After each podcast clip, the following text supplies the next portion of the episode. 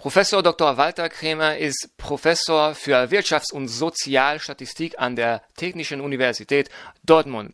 Er ist Autor von etwa 45 Büchern über populärwissenschaftliche Statistik. Professor Dr. Krämer gilt als Verfechter der deutschen Sprache. Er ist Gründer und erster Vorsitzender des Vereins Deutsche Sprache und der Stiftung Deutsche Sprache. Er hat mehrere Auszeichnungen erhalten und er schreibt regelmäßig in mehrere Online-Publikationen. Ist es gut, Gedichte auswendig zu lernen? Warum? Sehr gut. Ähm, man äh, gewinnt Achtung vor der Sprache, weil Gedichte sind in der Regel in schöner Sprache verfasst. Früher konnte ich mal einige, habe ich leider alle vergessen. Bei uns im Abitur musste man zehn Gedichte noch auswendig können, äh, wurden auch abgefragt. Herr von Ribbeck, von Ribbeck im Havelland, ein Birnbaum in seinem, das, aber dann hört es schon bei mir auf, ich weiß es nicht mehr. Ist aber eine schöne Übung, sollte man weiter fördern. Was mit äh, die deutsche Sprache ähm, in die äh, Grundgesetz äh, einzuschreiben? Ja, äh, dringend nötig, ja. Damit mal all die Leute, die meinen, etwa auch hier in der Universität, wo, ich, wo wir gerade sitzen, dass die deutsche Sprache auf den Müllhaufen gehört. Man braucht sie nicht mehr. Man kann ähm, sämtliche Dokumente, sämtliche Vorlesungen auch auf Englisch anbieten. Und Deutsch ist dann nur noch gut als Feierabendsprache, wie das mal unser Freund Günther Oettinger, unser EU-Mensch in Brüssel gesagt hat. Man redet auf Deutsch mit seinen Kindern oder wie Karl V. mit seinem Pferd. Ähm, das ist eine Entwicklung, die gefällt mir gar nicht. Ähm, meinst du, dass äh, die deutsche Sprache under attack sein sollte? Ja, natürlich ist sie under attack. Äh, erstmal von der englischen Sprache, die überall als die Hochsprache Einzug hält, als die Sprache, in der man wichtige Dokumente verfasst, Vorlesungen hält, Vorträge hält, Bücher schreibt. Und Deutsch ist dann die Sprache für den Feierabend. Ähm, du lebst in einer ähm, anderen Gesellschaft, in der Gesellschaft der Akademiker und so. Äh, meinst du, es ist nicht eher hier der Fall und ähm, die andere Leute, also die, die Mehrheit, lebt immer noch auf Deutsch und ich glaube sogar, es ist schlimmer. Je weniger gebildet die Leute sind, desto mehr bemühen sie sich durch Benutzung des Englischen zu zeigen, dass sie auch dazu gehören. Ja, dann benutzen sie ein paar Wörter, ne? die, diese ja, trendy Wörter, aber die werden keine Englisch. Stimmt, ja, aber sie zeigen damit, dass sie die deutsche Sprache nicht für fähig halten, äh, die moderne Welt in Worte zu fassen und sie trampeln, also sie gehen verächtlich mit ihr um und das macht mich ganz krank. Hm. Ähm, also es gibt eine Möglichkeit für Englisch als, ähm, als eine Sprache und die deutsche Sprache in einem Land zu koexistieren, ohne dass der eine irgendwie langsam der andere auffrisst. Also ähm, hältst du das für, für möglich, dass das keine Ahnung, in zwei, drei, 400 Jahren es ist immer noch so, dass Englisch nur so viel verbreitet ist, wie es heute ist? Und ich glaube nicht, weil die Leute, die Englisch als Muttersprache haben, weniger Kinder haben als die Leute, die Spanisch als Muttersprache haben oder Hindu oder Mandarin. Ähm, und äh, in 300, 400 Jahren könnte durchaus eine ganz andere Sprache die Weltsprache sein. Die Weltsprache, ah ja, okay. Du meinst, es könnte ähm, anders als Englisch sein? Ja, Spanisch zum Beispiel. Die äh, haben mehr Kinder, sind auch kreativ auch die Hindus sind äh, mindestens so kreativ wie die englisch sprechenden Menschen auf der Welt. Ähm, also da ist die Zukunft offen. Ähm, was wäre, wenn alle morgen einfach eine Sprache sprechen? Also ich, ich sage nicht, dass das Hindi oder ähm, Deutsch oder Englisch. Nur wenn die ganze Welt morgen eine einzige Sprache sprechen würde, wäre es eine bessere Welt hätte Vorteile, aber noch mehr Nachteile. Also Vorteil wäre natürlich, äh, das Übersetzen entfällt, es, äh, Missverständnisse werden weniger, äh, es wird, werden viele Dinge schneller vonstatten gehen. Aber, aber, aber, jetzt kommt das große Aber. Jetzt bemühe ich mal einen Philosophen, Ortega y Gasset, großen Mexikaner, ich glaube, oder Spanier, ich weiß nicht, aber hat jedenfalls auf Spanisch publiziert. Jede Sprache ist eine Brille, durch die wir die Welt betrachten. Und wenn wir nur eine Brille haben, das ist ganz schlecht. Das verengt unsere Sichtweise auf das Universum, auf uns selber. Und je mehr Sprachen wir haben, desto mehr Winkel,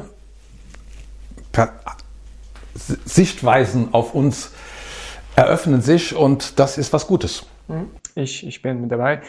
Obwohl ich denke, dass, äh, das ist natürlich gut, wenn wir alle eine Sprache sprechen würden, weil dann äh, hätten wir vielleicht weniger Missverständnisse.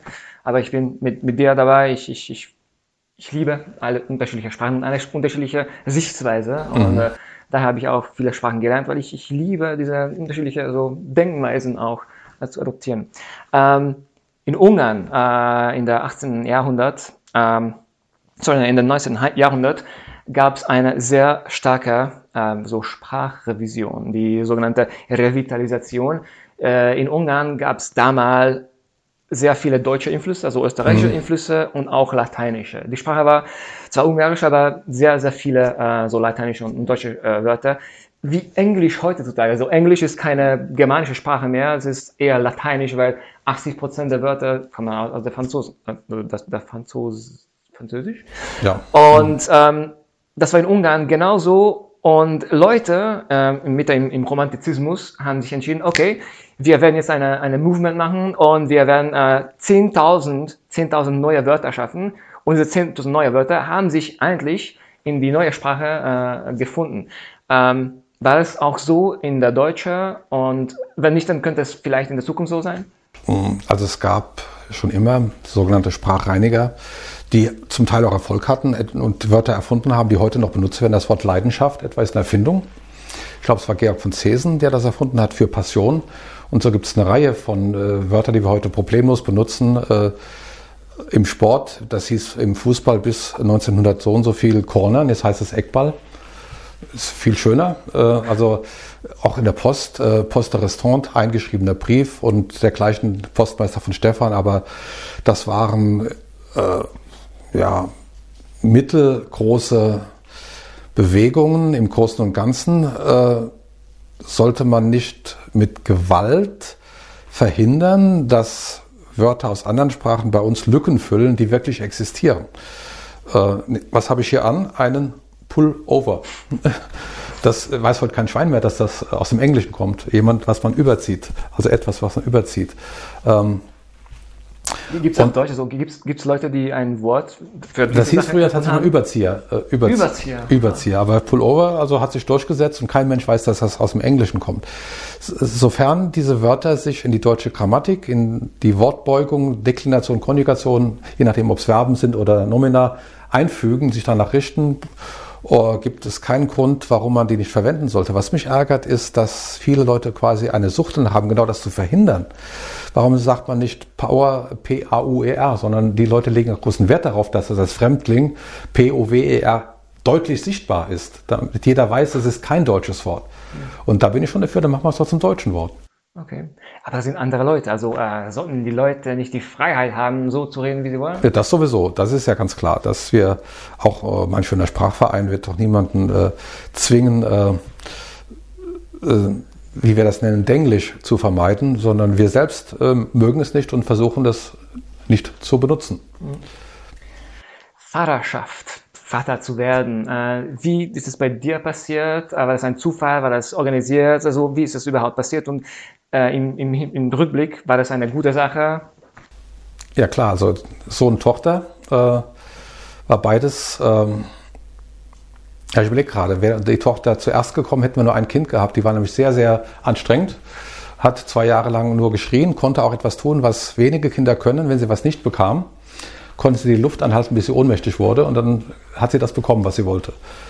Wurde dann aber ja, nach genau. zwei Jahren das beste Kind aller Mädchen, das es jemals gab und ist heute äh, eine reine Rosine, also Perle. Mhm. Hat sich dann von alleine gegeben. Okay. Ähm, wenn ich fragen darf, wie war es mit ähm, seiner Frau? Ihr seid die ganze Zeit, ähm, also ihr wart die ganze Zeit zusammen. Ja, also wir kommen sogar aus dem gleichen Vorort, der gleichen Stadt, äh, Mainz, und haben die gleichen Freunde und die gleichen äh, Tanzschule gehabt, aber uns nicht gesehen, bis wir beide 27 waren. Das war Zufall. Äh, wir haben nebeneinander groß geworden, alle meine Freunde waren auch ihre Freunde und haben dann zufällig, wie das in Mainz Karneval üblich ist, bei einem Faschingsball getroffen. Okay. Und dann, wie sagen, haben Sie sich daraus entwickelt? Genau. Wie, wie lange daher? War ein Jahr später waren wir verheiratet. Okay. Und dann ein Jahr später die Kinder? Ja, genau. Okay. Ähm, wie ist es jetzt mit äh, die, die Enkelkinder? Ähm, wie beteiligt bist du und wie beteiligt denkst du, dass du sein solltest? Ja, dummerweise wohnen beide Kinder nicht in unserer Nähe. Wir wohnen ja am Steinhuder Meer. Die Tochter mit Mann wohnt in Hamburg, Sohn mit Schwiegertochter wohnt in Düsseldorf, sodass wir immer nur dann, wenn die uns besuchen kommen oder wir die besuchen, jetzt bei Corona ohnehin ganz selten, die Enkel sehen. Aber jetzt kommt der Enkelsohn. Ich habe noch eine Enkeltochter, die übrigens in zehn Jahren in der Nationalmannschaft für Damenfußball spielen wird in Deutschland. War eine weitere Wette, die ich jetzt abgebe. Ähm, und noch einen Enkelsohn. Ähm, dann freue ich mich schon drauf, dass er jetzt eine Woche lang bei uns mit mir äh, seine Eisenbahn aufbauen wird. Okay, nice. Ist es eine elektrische oder? Ja, also nee, es ist erstmal eine aus Holz, aber es gibt eine äh, Lokomotive mit Batterie, die drauf rumfährt. Nice, nice. Ähm, denkst du, dass äh, heutzutage ähm, Vater zu werden und, und, und später äh, Großvater zu werden, ist eher etwas, was ähm, Leute, ist es ähm, überwertet oder unterwertet? Also es ist immer schon äh, eigentlich normal, äh, dass jeder ähm, möchte, dass mit ihm selbst äh, seine Person nicht untergeht. Man möchte Nachkommen haben. Und das ist, glaube ich, äh, von der Evolution so gewollt, denn sonst wäre die Spezies Homo sapiens lange ausgestorben, wenn die Vertreter der Spezies nicht das Bedürfnis gehabt hätten, äh, diese Spezies Homo sapiens am Leben zu erhalten. Und das ist, glaube ich, genetisch so im Kopf programmiert, dass Leute, die eben keine Kinder haben, deren Gene sterben aus. Aus nachvollziehbaren Gründen, oder? Ja, ja. Aber heutzutage gibt es viele Leute, äh, so, so, langsam mal die Hälfte, die einfach keine Nachkommen äh, möchten. Ja. Denkst du, dass sie, keine Ahnung, in 20, 30 Jahren das bereuen werden oder, oder eher, eher nicht? Also die Leute, die ich kenne, die so denken, die bereuen es sehr jetzt. Hm, okay. Ähm, du bist ein älterer Freund. Ähm, was ist etwas, was du heute, wie vor 20, wie vor 40 Jahren, genauso intensiv gelernt hast? Was ich meine, bei mir ist es Menschenkenntnis irgendwie. Das, das Menschenkenntnis ist ein Skill, was ich äh, heute, äh, heute lerne, habe zehn, vor zehn Jahren gelernt habe und ich glaube, mit 60, mein Vater sagt, sagt so, lernt er genauso viel. Gibt es so, ein, ähm, so eine Gelegenheit bei dir? Du meinst Dinge, wo das Lerntempo heute das gleiche ist wie früher, oder? Genau, genau. Wo du äh, immer noch so, so, so viel Data ein, ein ja. Nein, es wird überall langsamer. Fangen wir an mit Französisch. Wir haben ja gerade drüber geredet. Habe ich, äh, wir waren mal ein halbes Jahr in Toulouse. Ich habe angefangen, Französisch zu lernen, aber es ist mir sehr schwer gefallen. Heute fällt es mir noch schwerer, weil wir oft in die Provence in den Urlaub fahren. Drei Monate vorher nehme ich mein Französisch-Lehrbuch und versuche, das so aufzupäppeln, dass ich wenigstens mal im Restaurant was Gutes bestellen kann, ohne ein Wörterbuch. Und es fällt mir immer schwerer. Okay. Ähm, aber was meinst du mit diesem Menschenkenntnis? Also insbesondere diese Menschenkenntnis oder Menschen einschätzen oder ich Ahnung, wie, wie ich das aussuchen sollte. Das ist etwas, was ich wirklich glaube, ich, ich lerne heute genauso viel wie vor zehn Jahren. Ist das bei dir auch so? Oder kann man einfach Menschen lernen, so das also, aus? Wenn du meinst, dass die Fehler, die man macht beim ersten Einschätzen, weniger werden, glaube ich nicht. Also gut, ähm, früher als Jugendlicher habe ich mich natürlich sehr oft vertan äh, beim Einschätzen der Freundinnen äh, oder auch der Freunde. Aber sobald ich im Beruf stand, bei den Kollegen, Mitarbeitern, Studenten, ist eigentlich der erste Eindruck sehr oft das, was sich hinterher auch als richtig herausstellt. Und das ist so geblieben. Okay. Gibt es etwas, was du heute weißt, dass du gerne schon früher wissen würdest sollen? Ja, Es gibt einige Bücher, die ich gelesen habe, von denen ich mir wünsche, ich hätte sie viel früher gelesen. Zum Beispiel äh, der nach meiner Meinung nach best, das beste Sachbuch des Jahrtausends bis jetzt. Daniel Kahnemann, Schnelles Denken, Langsames Denken oder auf Englisch Thinking Fast and Slow. Das ist für mich einer der größten Wissenschaftler äh, des Jahrhunderts bis jetzt, äh, wo ich einiges gelernt habe, wie unser Gehirn funktioniert wie unser Denken äh, abläuft, wie man das auch, äh, wenn man weiß, wie es abläuft, optimieren kann. Und das hätte mir viel geholfen, wenn ich das früher gewusst hätte. Okay. Daniel Kahnemann. Daniel Kahnemann, ja. ich, ich liebe auch ihre, also seine Werke. Ähm, overrated, underrated. Überschätzt, unterschätzt. Ich werde einfach einen Begriff äh, sagen und du sagst, ob du denkst, ob es über- oder unterschätzt ist. Mit Kommentaren oder ohne Kommentaren, mhm. wie du willst. Online-Dating.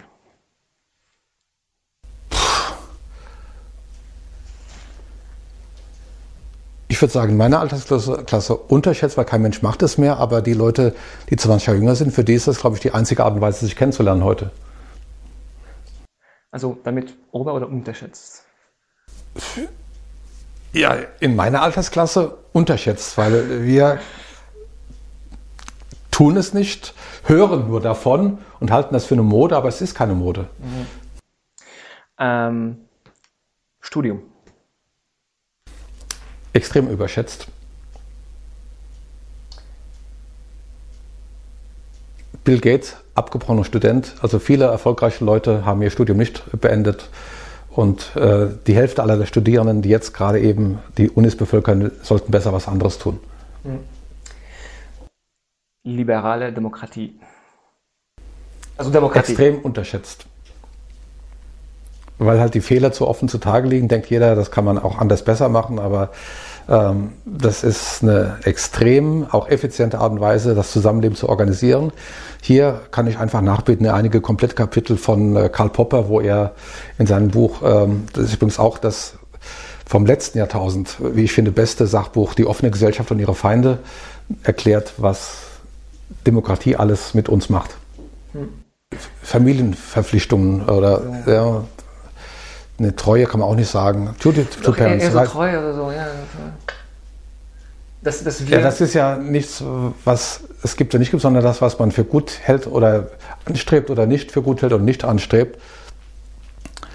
Ähm, gut, die haben sie in die Welt gesetzt. Das ist schon mal, ein, deswegen ist man verpflichtet, äh, zumindest mal dankbar zu sein. Ähm, wann hört das auf? Ja gut, mein Vater ist mit 50 gestorben, meine Mutter mit 95 und ich habe eigentlich bis zum Schluss mit ihr ein sehr gutes Verhältnis gehabt und äh, war ihr auch bis zum Schluss sehr dankbar. Ähm, diese, diese äh, Verbindung, die du mit deiner Mutter hattest, war das äh, teilweise darauf basiert, dass du äh, hast gedacht, okay, ähm, ich muss ja Zeit mit ihr ver verbringen, weil sie ist ja alleine? Nein, ähm, wir haben ja schon weit weg gewohnt. Wir sind zwei, dreimal im Jahr, sie hat in Mainz gewohnt, äh, hingefahren, haben sie besucht. Sie uns auch ab und zu mal. Also wir haben uns wertgeschätzt, äh, aber uns im Prinzip in Ruhe gelassen. Mhm. Ähm, kulturelle Unterschiede.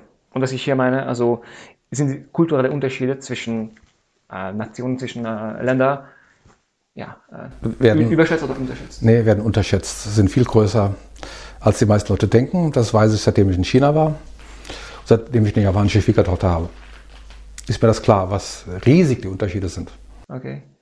Ähm, wenn man sowas ähm, quantifizieren könnte, was wäre das Land, wo du meinst, äh, die kulturellen Unterschiede zu deiner eigenen Kultur die größte sind? Ja, von den Ländern, die ich kenne, eindeutig Japan. Okay. Ähm, also noch weiter als China, ne? Ja, gut, ja, ich überlege gerade, Japan kriege ich durch die Schwiegertochter immer mit. Ähm, ne, ich würde auf die gleiche Stufe setzen, Japan und China. Überschätzt oder unterschätzt? Abenteuer. Abenteuer.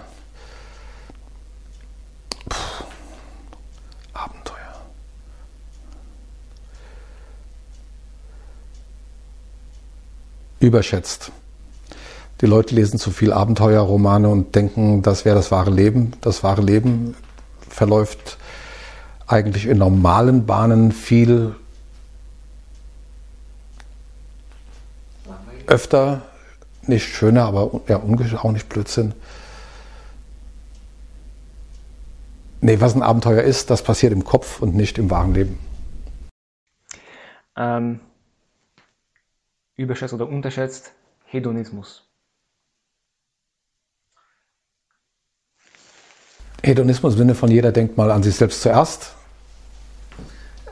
wird unterschätzt, weil ähm, es ist seit Adam Smith ähm, die unsichtbare Hand. Wenn jeder nur seinen eigenen Nutzen maximiert, wird die Gesellschaft maximal gefördert.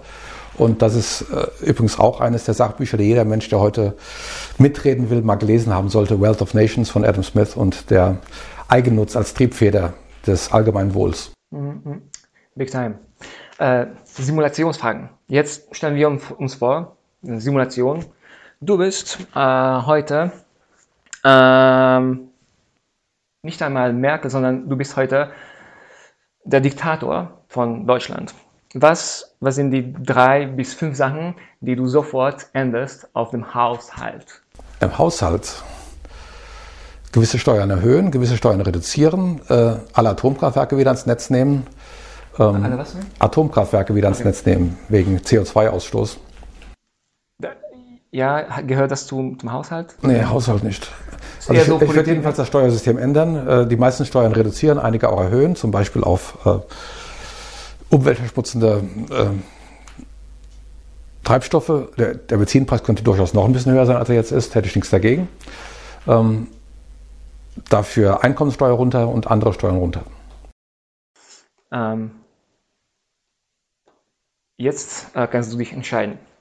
Ähm, es kann alles so weiterlaufen, wie es heute ist, oder du kannst zu, äh, zu diesem Supreme Diktator von Deutschland werden. Was wirst du? Nee, das ist gefährlich. Also erstmal, äh, da, da, bin ich jetzt wieder bei Karl Popper. Äh, das ist auf jeden Fall das, was unbedingt, egal wer diese Rolle äh, innehat, verhindert werden muss. Weil dann die offene Gesellschaft eben keine offene Gesellschaft mehr ist. Es muss immer die Möglichkeit bestehen, komplett andere Verhältnisse zu initiieren, wenn es die Umstände opportun erscheinen lassen. Genau, genau. Uh, power, uh, power uh, corrupts. Ähm, ja, ähm, wenn du jetzt ähm, die Leitung von diesen zwei Sachen äh, annehmen könntest, welche würdest du eher leiten wollen? EU, die EU Commission oder, äh, oder Deutschland?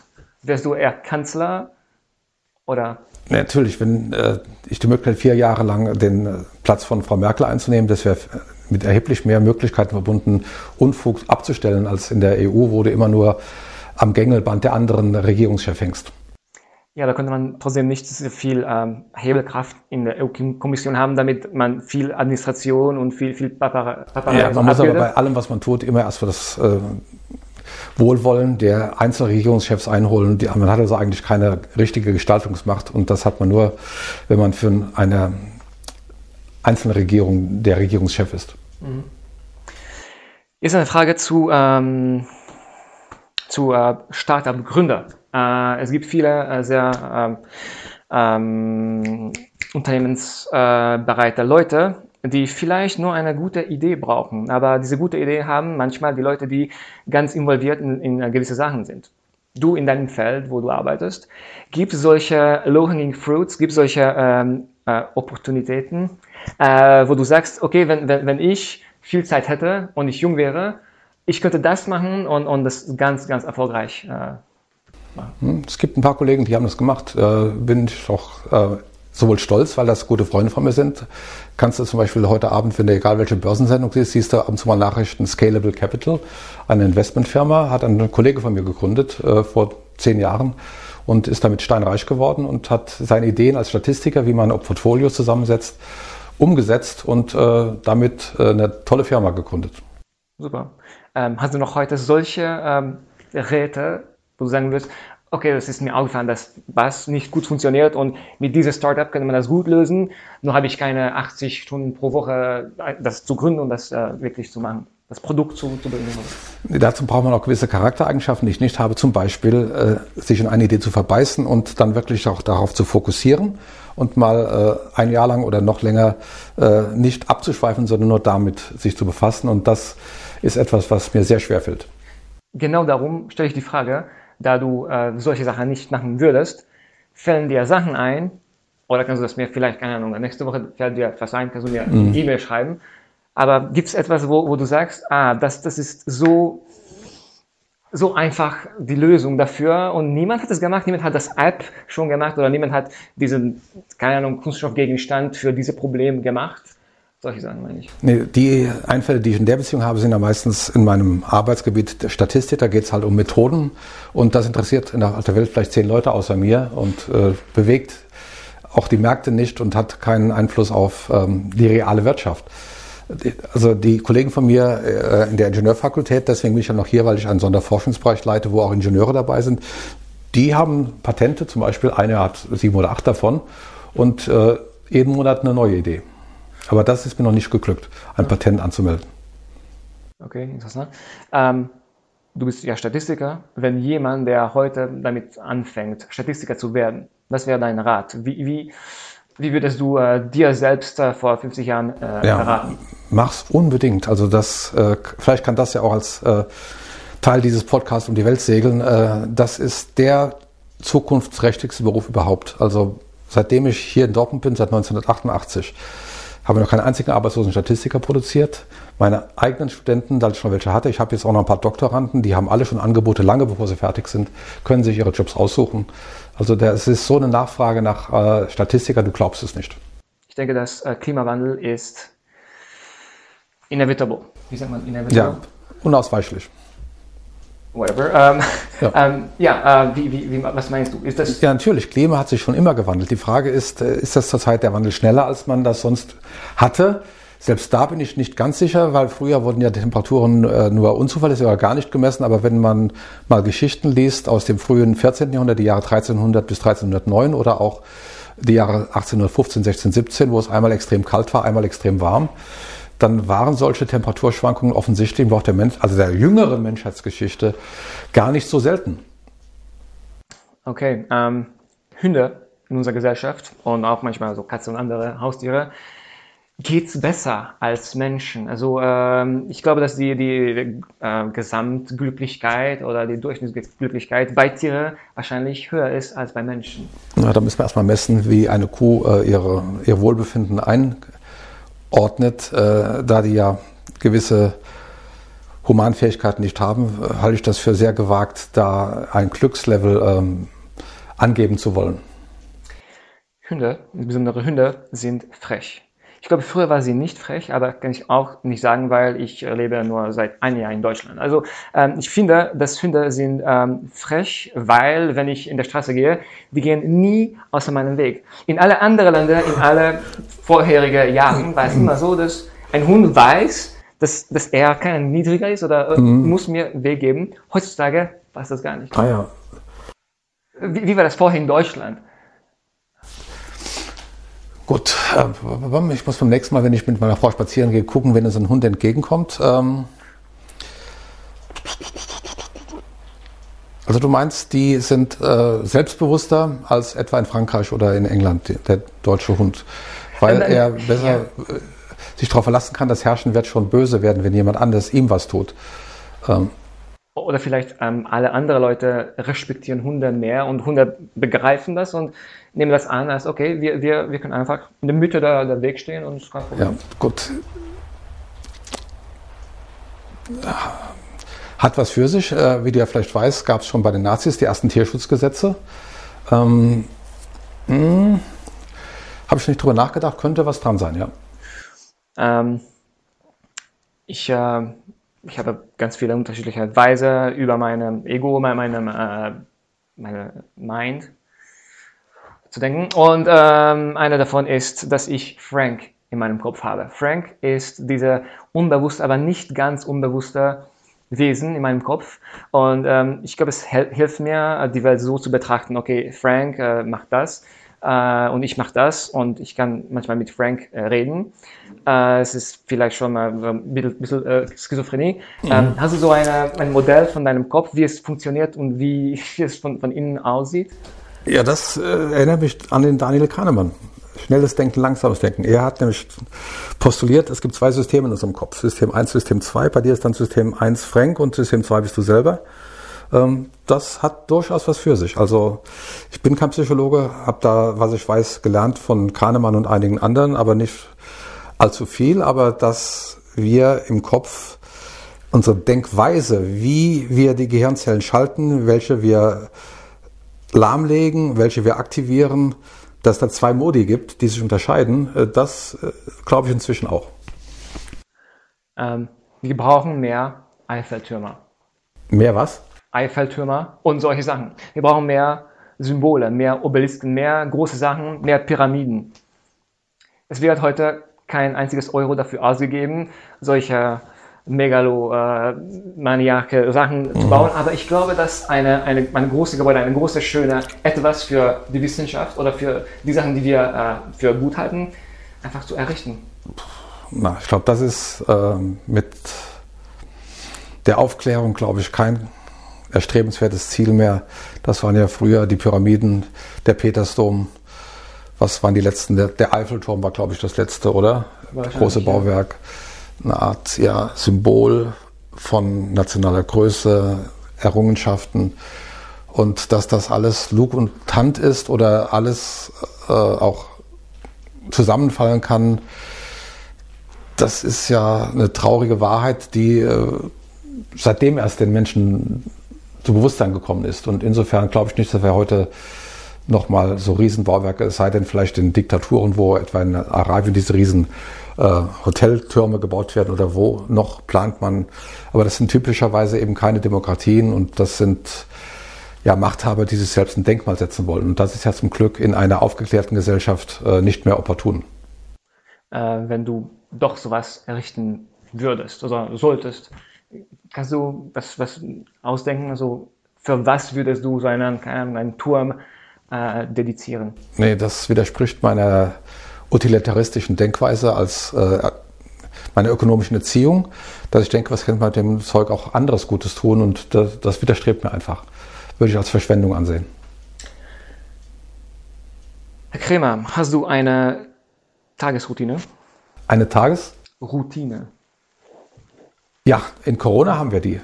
Wir stehen, meine Frau und ich, um 8 äh, Uhr auf, dann trinken wir Kaffee, dann gehen wir eine Stunde spazieren.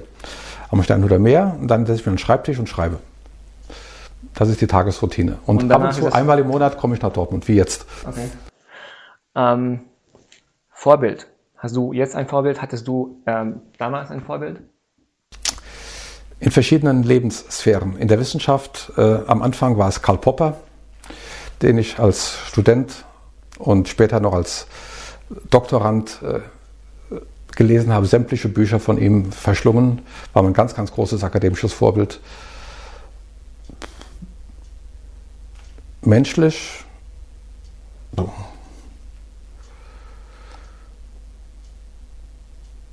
ja, da, da ist einer, da ist einer. Loriot. Loriot? Ja, Loriot, okay. den habe ich mal kennengelernt. Das ah, ist wirklich ein nice. ganz großes Vorbild. Wann war das? Das war 19, 2005, 2006. Das war zwei, drei Jahre, bevor er gestorben ist.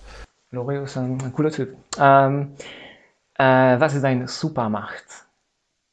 Was ist dein Skill, wo du sagst, da, das kennst du so, viel, so, so gut wie keine andere?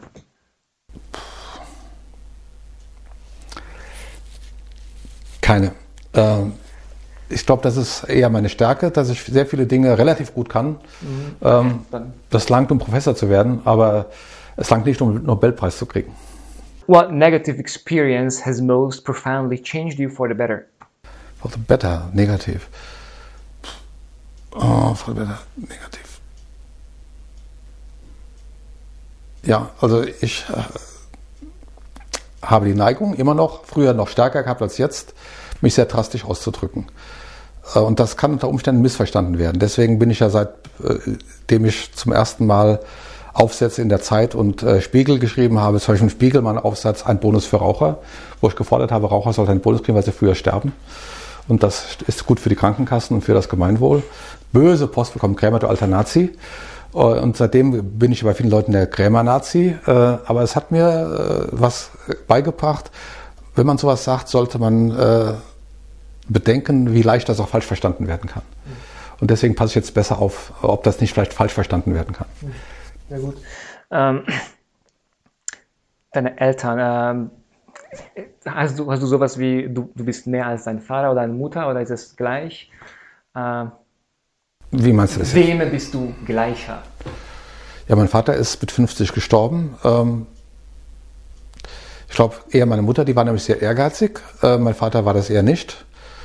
Und ich hatte schon vor, zum Beispiel ein äh, gutes Examen zu machen, eine gute Promotion zu machen. Also da habe ich sehr viel Energie reingesteckt und war auch ehrgeizig. Mhm. Und das war mein Vater eher nicht. Der war eher der ruhige Typ. Skat gespielt, Bier getrunken. Ähm, meinst du, dass du äh, eher Nature oder Nurture bist? Wo siehst du die, die Stelle? Ja, ja. 50, nee, ich glaube, da bin ich inzwischen überzeugt, dass 90 Prozent dessen, was ja, man an, im Leben tut, durch die Gene vorprogrammiert ist, sehe ich an meinen eigenen Kindern, wo der eine zum Beispiel der Abklatsch seines Opas ist und die Tochter Abklatsch meiner Mutter. Also das ist einfach genetisch programmiert. Welche Fähigkeiten hast du nur darum, dass du äh, in deine Familie aufgebracht wurdest?